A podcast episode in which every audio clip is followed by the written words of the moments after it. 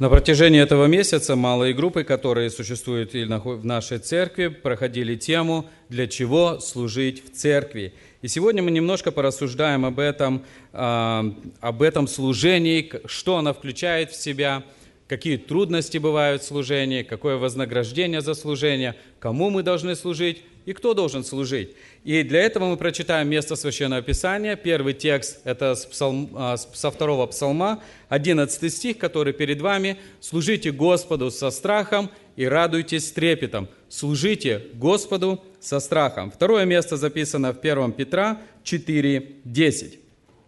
«Служите друг другу каждый тем даром, какой получил, как добрые домостроители многоразличной благодати Божией». Служение обычно понимают лишь немногие виды человеческой деятельности. И если мы возьмем, допустим, не религиозную сферу, а, а возьмем просто людей, которые в этом мире, у них тоже есть службы. И как они называют служить? Допустим, мы все знаем о том, что все братья в бывшем Советском Союзе, которые достигали 18 лет, должны были идти в армию. Что делать? Служить говорили служить в армии. То есть нужно было отдать определенный долг тому государству, в котором мы живем, и это называлось службой. Также врачебная деятельность тоже называется как служением, потому что они помогают людям, потому что они э, работают с людьми и каким-то образом помогают им в, этом, в этой помощи, и э, клятва Гиппократа и всему тому подобное. Также мы знаем э, служба еще как охраны, порядка или правоохранительные органы, которые существуют в наших государствах, тоже называют службой. Но мы их сегодня оставим в покое, пускай они служат, как они знают, как они понимают, а мы сегодня поговорим о том служении, которое мы, как христиане, как верующие люди, должны совершать для Господа. И опять же, когда мы говорим, даже у нас в наших поместных церквях, когда мы говорим, что Э, совершая определенное служение, мы понимаем определенную духовную иерархию, э, и обычно это относится к рукоположенным служителям, харистам, которые постоянно перед нами, может быть, еще какие-то э, служения, которые совершаются в нашей поместной церкви, мы их называем, что это люди совершают определенное служение. Но я думаю, что это не совсем правильное понимание, потому что мы должны понять о том, что каждый человек, который находится в Доме Божьем, который знает Бога, является служителем. Каким образом? Допустим, если, как я уже сказал, есть определенная духовная иерархия, на которых возложено Господом нести определенное служение. Но если мы возьмем всех людей, которые поклоняются живому Богу, то мы должны понять о том, что каждый из нас совершает определенное служение. И в действительности любое дело, какое мы делаем, оно является служением, если я делаю его ради Господа, ради Бога. И а, председатель Российского Союза, а, брат Смирнов, когда однажды сказал такое, такое выражение, он сказал, служение – это не обязанность или работа, а это образ жизни. И действительно это так. В любом месте, где бы мы ни находились, мы являемся служителями нашего Господа, если мы делаем то, что мы делаем ради нашего Господа. Если мы читаем Слово Божие, то мы можем найти много примеров, о которых говорится о том, что везде, где бы вы ни находились, вы должны проявлять а, или показывать своей жизнью, своими делами Господа. И э, на многих работах, особенно, опять же, в те бывшие э, советское время, на многих работах верующих замечали не потому, что они говорили, что они верующие, а потому, как они относятся к работе, как они совершают работу, как они находятся в обществе. И поэтому определяли, что люди эти другие. Тогда они спрашивали, почему вы, и таким образом было свидетельство. Итак, в любом деле, которое мы делаем, мы должны понимать о том, что мы служим Господу. И если мы можем сказать о том, ну хорошо, это относится вот к братьям-служителям, которые братья рукоположены, это относится к харистам, это относится еще к каким-либо видам служения в нашей церкви, а ко мне это, в общем-то, не совсем относится. Но я думаю, что это совсем неправильное понимание, потому что каждый из нас, маленькие дети, которые выходили сегодня, они совершали служение, если они это делали для славы Господа. Самый пожилой человек, который находится здесь в здании, если ты обращаешься к Богу, если ты делаешь то дело, которое ты делаешь ради Господа, ты служишь Господу.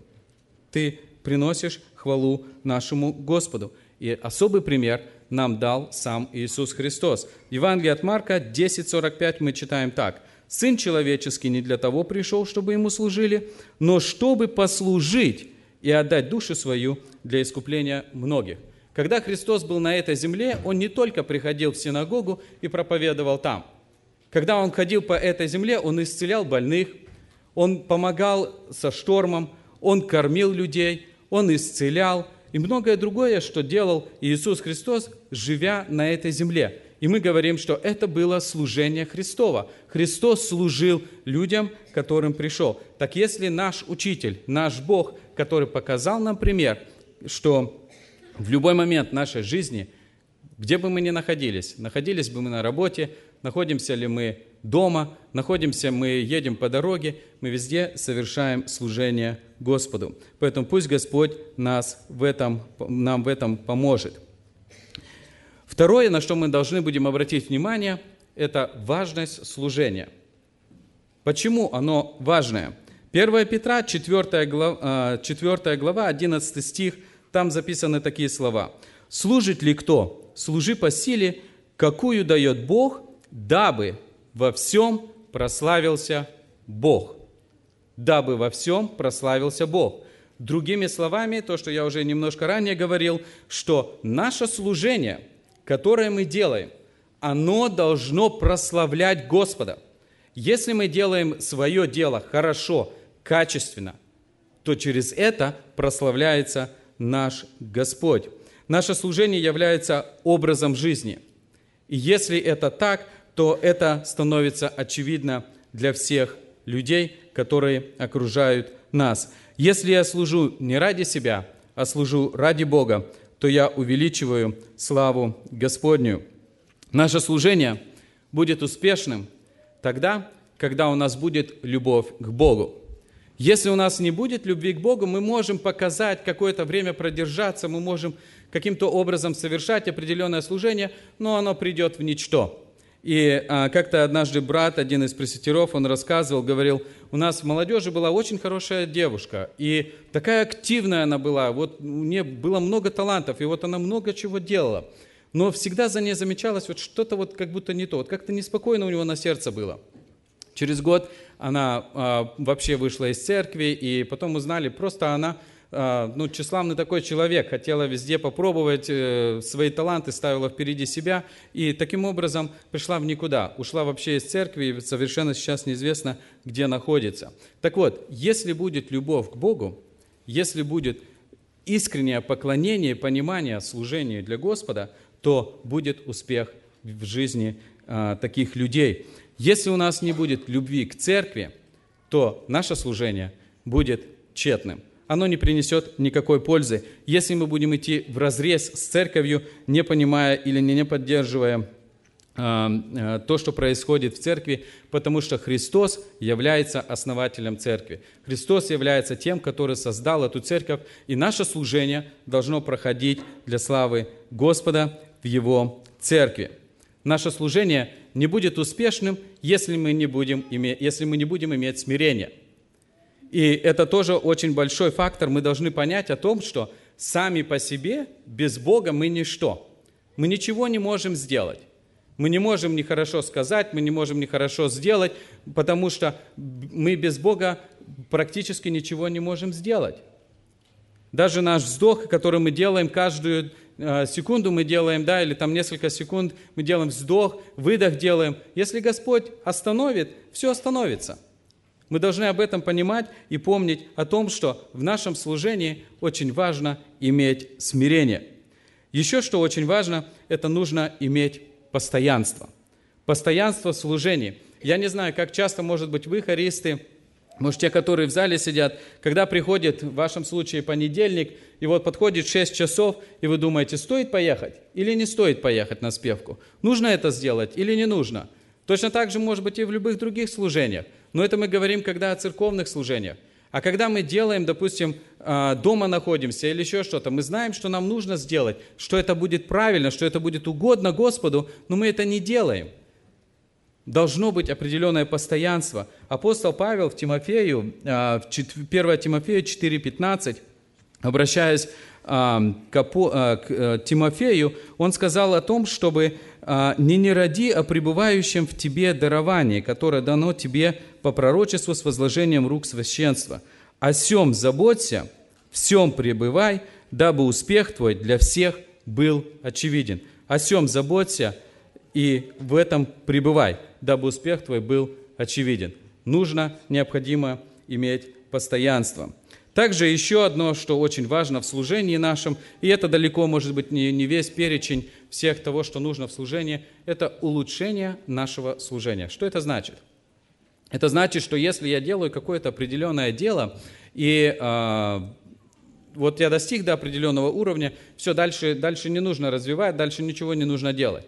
Я думаю, что это будет неправильно. В маркетинге э, есть такое выражение ABM – always be marketing. Или по-русски, может, это перевести будет, что всегда, любое дело, какое вы делаете, вы должны всегда в этом усовершенствоваться. Вы всегда должны э, об этом как-то говорить, и чтобы это служение было очевидно, чтобы все люди, которые окружают нас, чтобы они видели. В духовном, в духовной жизни это тоже очень важно – если я до чего-то достиг, это не значит, что это потолок, все, дальше некуда расти, дальше некуда ничего делать. Вот. А, Слово Божие учит нас, чтобы мы могли постоянно возрастать в любви Господу, чтобы мы могли улучшать то служение, которое мы совершаем. Это второй пункт. Третий. Кому надо служить? Помните то время, когда один из законников подходит к Иисусу Христу и начинаю его спрашивать разные вопросы, потом он говорит, а кто мой ближний? Так вот, Слово Божье говорит нам о том, что в первом послании Петра 4.10, которое мы прочитали в начале, «Служите друг другу, каждый тем даром, какой получил». Служите друг другу, каждый тем даром, какой получил. То есть, по сути дела, мы должны совершать служение по отношению к нашим ближним, которые окружают нас – и э, мы, когда говорим о том, что мы любим Бога, что мы любим Его церковь, мы любим то или то делать, вот, это проявляется в первую очередь в том, что мы делаем это для тех людей, которые окружают нас, для ближних наших. И, э, конечно, к сожалению, встречаю, ну, было, встречался с такими людьми, которые считают, что выполнили свой труд, выполнили свое служение, если они просто приходят в церковь. Вот они пришли, посидели, послушали, все, мой долг исполнен. Я послужил, я отдал как бы должное, и на этом все. Убереги нас, Господь, от этого. Потому что это не принесет никакой пользы, не принесет никакой благословен... никакого благословения. И э, служить другим заключается в действии по отношению к нашему ближнему. То, как мы относимся или то, как мы делаем – в чем это проявляется? Проявляется ли это в церкви, когда мы здесь находимся? Проявляется ли это, когда вот, а, все, что, то, все, что связано с церковью, вот, и кто-то совершает определенное какое-то служение, или же это должно происходить в повседневной нашей жизни? Когда мы находимся дома, как я уже говорил, когда мы находимся на работе, когда мы едем по дороге, вот, во всем должно проявляться это наше служение ближним нашим, которые окружают нас. Несколько недель назад наш миссионерский отдел показывал видео о служении в Молдове инвалидов. И если вы обратили внимание, что тот проповедник, который проповедовал, он имел физические недостатки. Однако же, понимая о том, что ему нужно рассказать другим о Христе, о том спасении, которое он получил, он прикладывает максимум усилий к тому, чтобы другим засвидетельствовать. И в той немощи, в которой он находится, он пытается рассказать другим людям о Христе, о Господе. Это служение ближним. Мы знаем, что в нашей церкви есть много самых различных служений, о которых, может быть, мы не все знаем. Посещение тех мам, которые родили, когда сестры приходят к ним, посещают их на дому. Помощь в любом, по любому хозяйству, а, помощь в обучении. Часто очень мы слышим, приходя к 9 часам в церковь, мы слышим, что в классах занимаются а, на скрипке там или еще на каких-то музыкальных инструментах. То есть кто-то прилагает усилия к тому, чтобы научить тех людей, которые их окружают, чтобы они могли играть или чтобы они могли совершать какое-то служение. Братья, которые постарше, я знаю одного брата, ему уже за 70, он ходит, посещает а, взрослые семьи или пожилых людей, он ходит на посещение. Кто-то, я слышал, что делают так, а, как-то однажды пришел я к парикмахеру к одному, они говорят, что мы, если вы служитель в церкви, мы деньги не берем. Нет, не надо, у нас пока есть, мы можем это оплатить, но они считают, что это для них это служение – и оно все, может быть, складывается с наших разных мелочей, которые, а, которые происходят в нашей жизни, но это наше служение ближнему. Пусть Господь поможет нам, чтобы мы понимали о том, что когда мы ходим в школу, когда мы учимся, то мы должны учиться так, чтобы Господь прославился. Когда мы работаем, когда мы делаем определенное дело, мы должны служить так, чтобы прославился через это Господь чтобы мы это делали во славу Богу. Когда мы готовим, сестры, борщ, там, суп или еще что-то, делайте так, чтобы через это прославился Бог. Делайте так, чтобы Господь, видя ваше э, желание или ваше рвение, э, чтобы Он благословил. Слово Божье говорит, что все, что вы не делаете, делайте как для Господа. Едете вы за рулем, совершаете любое другое дело. Делайте так, как для Господа, и тогда будут, будем иметь благословения а, в том служении, которое мы совершаем. Еще одно, что очень важно, это, я думаю, все те, которые совершают любое служение или делая какое-либо служение, а, мы понимаем, что есть определенные трудности, которые встречаются в служении. И Слово Божье мы, а, мы находим несколько мест, которые говорят об этом. И а, вот а, первое, это также вот первое послание Тимофея, 4 глава, 10 стих. Там апостол Павел говорит такие слова, что «Мы для того и трудимся, и поношения терпим, что уповаем на Бога живого». А во втором Фессалоникийцам написано так, что «Вы же, братья, не унывайте, делая добро». Ну, казалось бы, когда ты делаешь добро – когда ты совершаешь какое-либо служение, почему нужно или можно унывать. Все очень просто. Все люди очень разные и по-разному смотрят на то дело или на то служение, которое вы совершаете. Любое дело, которое делается, оно, э, совершая это дело, можно найти или, или определить какие-то недостатки в этом служении, или, может быть, какие-то недопонимания. И все это происходит довольно часто в нашей жизни – Поэтому Слово Божье говорит нам о том, чтобы мы не унывали, делая добро. Но мы не должны унывать лишь только в том случае, если мы действительно делаем добро, если мы действительно служим нашему Господу. Несколько месяцев назад э, я был в Сиатле, там у нас э, здание одно, и у нее э, двери нужно открывать при помощи ключа. То есть, чтобы в здание зайти, нужно при помощи ключа открывать. Вот я подхожу к двери, и идет бабуля, с двумя сумочками. Вот, ну, дверь стеклянная, я вижу, что она подходит, я думаю, открою ей дверь, чтобы она могла зайти без ключа, что, потому что ей нужно сумки поставить, достать ключ, все такое. Открываю я ей, она заходит, с улыбочкой такой, thank you very much, все, все хорошо. Вот, а, ну, дверь захлопнулась, мне пришел текст месяц, я замешкался, не успел выйти. Она думает, что я ушел, поднимаясь на, по лестничной площадке, проходит один отсек, и потом я слышу, как она говорит, плохими словами обзывает меня, вот, чтобы я сам мог, сама бы могла открыть без, без всякой помощи и все остальное. Я так думаю, вроде бы вот человек, он улыбался сейчас только, сейчас только говорил спасибо за помощь, вот прошел этот, э, один, там, одну лестничную площадку, уже по-другому относится. Вот. Должно ли это меня остановить теперь? Не открывать двери никогда никому, пускай они сами открывают, пускай сами мучаются. Вот. Но это будет совсем неправильно. Поэтому мы должны, может быть, в некоторых случаях просто ну, проглотить это, так сказать, и двигаться дальше, чтобы э, ну, не останавливаться на этом. И э, опять же, мы говорим часто о том, что ну, вот те служители, которые совершают определенное служение, это больше как бы идет на них. Не всегда. Любое служение, которое делается, всегда находится почему-то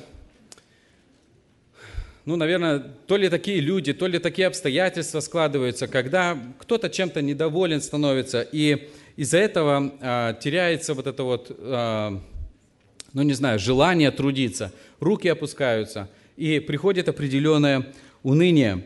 И а, чем выше положение человека, тем изощреннее и выдуманнее создаются какие-то небылицы, какие-то рассказы, какая-то ложь проявляется – и э, я как-то читал один пример, Яков Левин, у него есть книга такая «Сеется семя», где он описывает пример о том, что когда Суворов со своими солдатами э, в Альпах или где они там проходили по горам, вот, и э, один из солдатов, э, он, этот, как его, Суворов, он как бы подбадривал, давайте пройдем, уже все, у нас уже цель видна и все остальное. Один из солдатов говорит, ну, конечно, вам хорошо, вы же на коне, а мы вот пешком идем следом. Он тут же слазит с этого коня, говорит, тут, пожалуйста, залазь. Только тот не успел залезть, вот, э, вражеский снайпер стреляет, убивает этого солдата. Он говорит, еще кто-то хочет поехать? Нет, уже никто не хочет поехать спереди находясь на какой на возвышенности. Я не знаю, насколько этот пример, вот, но однако же а, чем, чем выше положение человека, тем изощреннее создаются различные небелицы. И э, я вырос в семье служителя, я знаю, как это происходит. И э, когда мне братья предлагали служение, я тоже как-то переживал об этом. И э, я думал, ну как это, я знаю себя, я знаю свой характер, я знаю, как я бы реагировал на все это. Мне было довольно сложно. И э, однако же я видел, насколько насколько наговаривают на служителей, которые совершают, э, совершают определенное служение. И это бывают самые такие, ну, не знаю, обидные, наверное, или такие а, несвойственные а, обвинения, которые, ну, допустим, к примеру, он открыл тайну исповеди. Вот это вот, ну, очень часто можно слышать. Вот он что-то рассказал там. Вот. Хотя, с другой стороны, если разобраться, а, те люди, которые об этом рассказали, рассказали там одному, другому, третьему, оно все вышло, и в конечном итоге получается, что служитель открыл тайну исповеди. Вот. Еще одно а, довольно тоже часто встречается. Вот он особо посмотрел на вот эту, на какую-то там сестру, вот он обратил внимание, вот он как-то в упор там смотрит или еще что-то. И а, я вспомнил один пример, Франц Гергадович Тисин, он как-то рассказывал про одного служителя, вот, и он говорит, что вот он, собрание начинается, приходит, вот так, как наш пастырь, сидит вот здесь, собрание начинается, ну и он просто вот так вот по залу посмотрел, о том, кто присутствует, где, кто есть на собрании. Вот, ему после собрания подходят и говорят, что ты там всех сестер разглядывал? Он, да нет, я, в общем-то, это, ну, смотрел, кто пришел в собрание. Вот. Ну, он сделал вывод для себя, раз так говорят, значит, надо изменить. Вот. В следующий раз он приходит на следующее воскресенье на собрание, и вот, чтобы по всему залу вот так не смотреть, он просто в одно место вот так вот смотрел. Вот. После собрания подходят и говорят, ну что, выбрал одну, на которую смотреть? Вот. И, а, знаете, вот такие вот они могут э, рассуждения быть, которые могут принести многие неприятности. Как часто мы слышим, когда наговаривают и говорят на, на служителей, вот он стал гордый, вот власть испортил человека. Действительно ли это так? Или, может быть, тот человек, который теперь поставлен на определенное служение, ему нужно отвечать. И если он делает не так, как вы это хотите, или как я хочу это, вот это не делает его гордым. Он несет ответственность за определенное служение, и он, перед, он этим отвечает а, для, за, а, за, за то служение, которое он совершает. Еще одно довольно распространенное – это он не следит за своей семьей. И как-то я, ну не знаю, наверное, лет 6-7 назад, а, разговаривая с одним братом, а, он говорит, вот он, вот это вот служитель, вот он такой, такой вот сын у него, это, это просто, это невозможно. Я говорю, ты уверен? Он, да, вот я сам знаю, я сам разговаривал с этим сыном, это очень плохой человек, его сын, и вот он вообще не смотрит. Я говорю, знаешь что? А у него совсем сыновей нет, у него только дочери. У него никогда не было сыновей. А, да? Вот. Ну, то есть вот такие вот происходят вещи, которые, ну, если честно, если честно, они, ну, делают дискомфорт, и желание трудиться сильно-сильно угасает. сильно угасает. И э, знаете, что самое может быть обидно или самое такое вот э, в, это, в это понимании, это то, что те люди, которые это говорят или делают, они искренне, заметьте, искренне верят, что они делают это правильно, что это действительно так оно и есть, и что говоря это или делая это, они, э, ну как бы э, показывают о том, что тот или иной человек, он не совсем прав, или э, что-то делает не так. Но в это они искренне верят. Хотя за лучшее, за лучшее это всегда так было. И так Слово Божие учит.